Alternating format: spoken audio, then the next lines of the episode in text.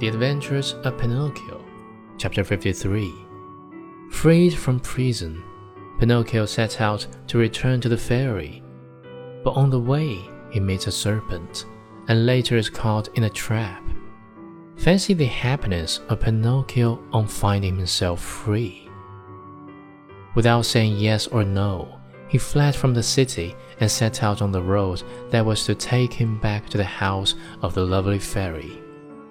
It had rained for many days, and the road was so muddy that, at times, Pinocchio sank down almost to his knees.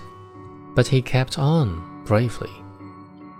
Tormented by the wish to see his father and his fairy sister with azure hair, he raced like a greyhound. As he ran, he was splashed with mud even up to his cap.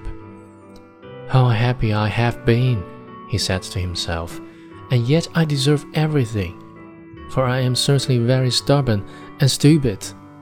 I will always have my own way. I won't listen to those who love me and who have more brains than I. But from now on, I'll be different, and I try to become a most obedient boy. I have found out, beyond any doubt whatever, that disobedient boys are certainly far from happy, and that in the long run, they always close out. I wonder if father is waiting for me.